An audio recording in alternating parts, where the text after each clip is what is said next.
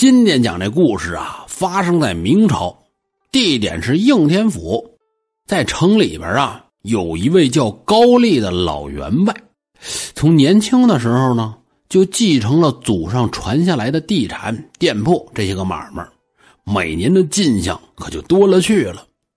别看说高丽虽然天生富贵，可生活日子呀过得非常的简朴，不讲究吃穿打扮。狂嫖滥赌这事儿那就更没有了，只有唯一的一个爱好，喜欢画画，专门呢画马。他画的这马可好啊，四蹄生风，是长鬃飞扬，画出来的这马就这么精神。他画的这马，多少人求着要。另外，这高员外呀，还是个大善人，一辈子乐善好施，凡事都先想着别人。要不怎么说人家有钱呢？这就是福报。说有一天，在他身上发生了一件怪事高员外得了眼病，几乎是失明。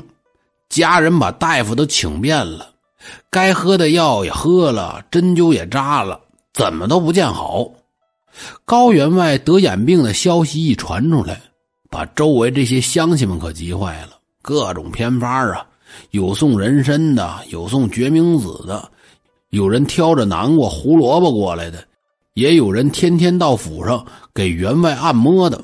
可是啊，没有一点作用。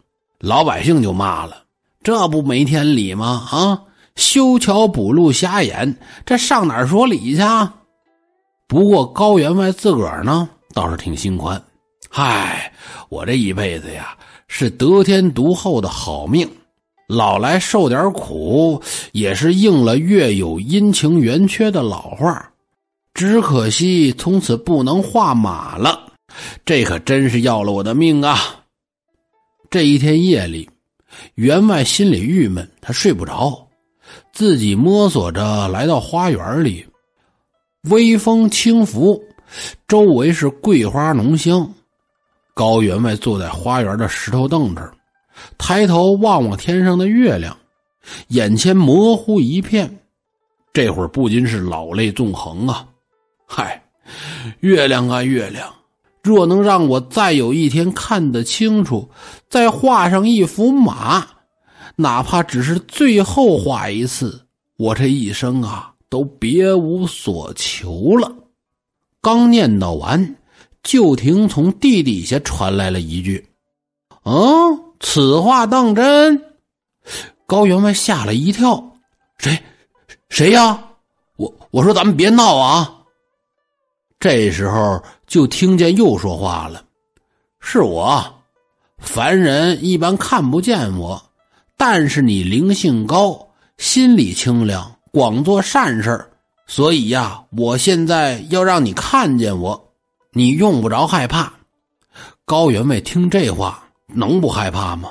可是已经来不及了，不由自主的往前一扑，跌在地上，右边的半张脸融入了地上的黄土里，就像是半张脸被土埋了似的。啊，这这怎么回事啊？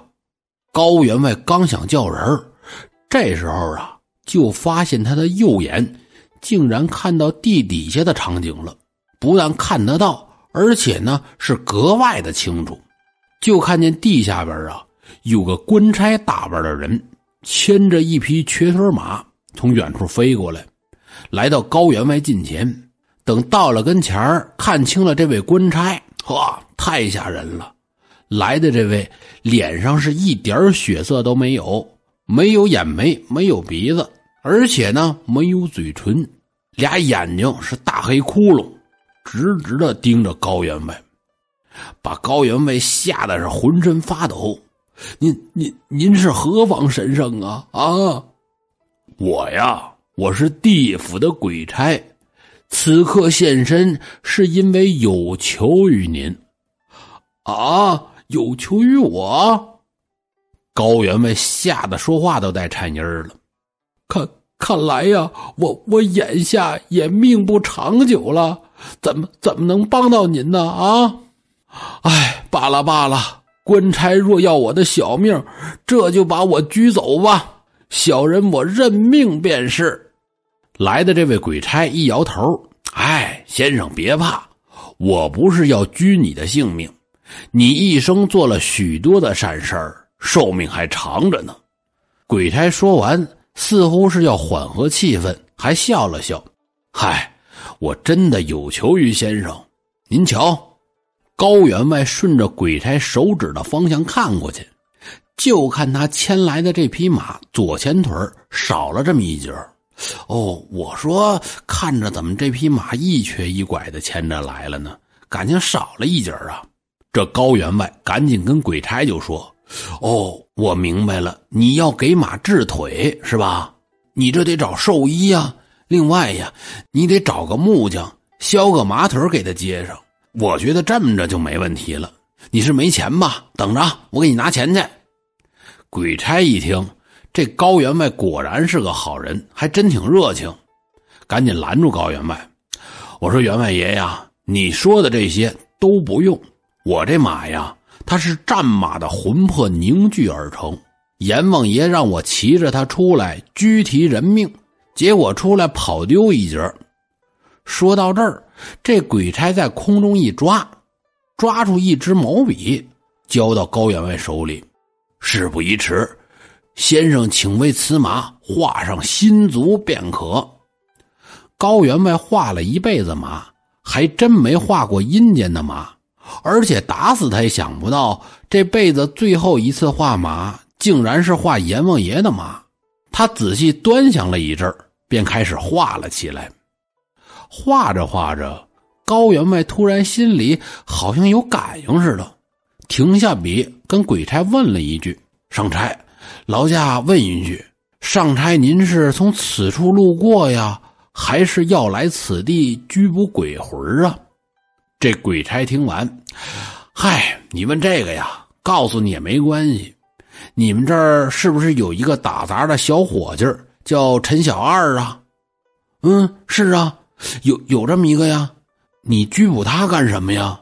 嗨，这么跟你说吧，这陈小二。偷了你家夫人的一根金钗，阎王判他五更天准时准点死。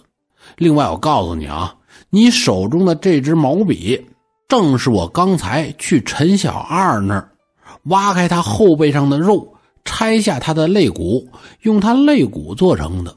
此刻呀，他恐怕是正疼的生不如死呢。你快点画，我还要在五更天。准时勾他的魂魄，高员外听完，惊的心就是一哆嗦。哦哦，是是这样啊！擦擦头上的汗，哎，总算画好了。这毛笔呀，还给您。高员外把毛笔交给了鬼差，鬼差也没接。嗨，员外呀，我告诉你，这支笔大有妙用。虽然您的眼疾不会好转，但只要用了这支笔。先生就能顺心而化，这就是那陈小二欠你的，你就留着吧。鬼差话音刚落，这时候就听旁边有人喊：“老爷醒醒醒醒！老爷，您怎么在花园地上睡着了？多凉啊！”这会儿夫人将高员外摇醒：“哎呦呵，啊，我怎么还睡着了？刚才做了一个梦。我说老爷，您快醒醒吧，出事儿了。”啊，出什么事儿了？老爷，您您快起来看看去吧。咱们家打杂的陈小二得了疾病，就快死了。您得拿个主意呀，趁他还有最后一口气儿，赶紧抬到庙里去，总不能死在咱们府上啊。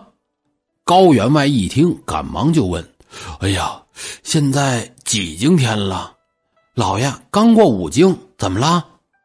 高员外模模糊糊往自己的手中一看，他手中真有一只毛笔，这赶紧起来吩咐夫人和丫鬟：“哦哦，还来得及，快快扶着我去看看陈小二。”这来到陈小二这屋，就看陈小二趴在木板上，后背右边肋骨的位置烂穿了一个大洞，往里一看呢，果真少了一根肋骨。小二，小二。我问你，你可是偷了夫人的金钗？高员外将陈小二喊醒。你这孩子从小在我府里长大，我知道你向来老实，到底是怎么回事？陈小二听到这话，眼泪下来了。他从枕头下取出那根金钗。员外是小二不好，因为我娘病了，没有钱请大夫买药。小二一念之差偷了夫人的金钗，后来我知道自己错了，我没拿去卖，只想偷偷归还，但已经来不及了。小二不是人呐，我死了活该，在这儿给您和夫人磕头赔罪了。说完，这陈小二挣扎着滚下床，咚咚咚不断的磕头。高员外这会儿是老泪纵横，认错便好，认错便好。这赶紧去扶陈小二，孩子起来起来，你也别哭了。你娘的病，我请大夫来给他治。你的过错呀，我也原谅你了。说完，高员外将那支毛笔放进陈小二背上的洞里。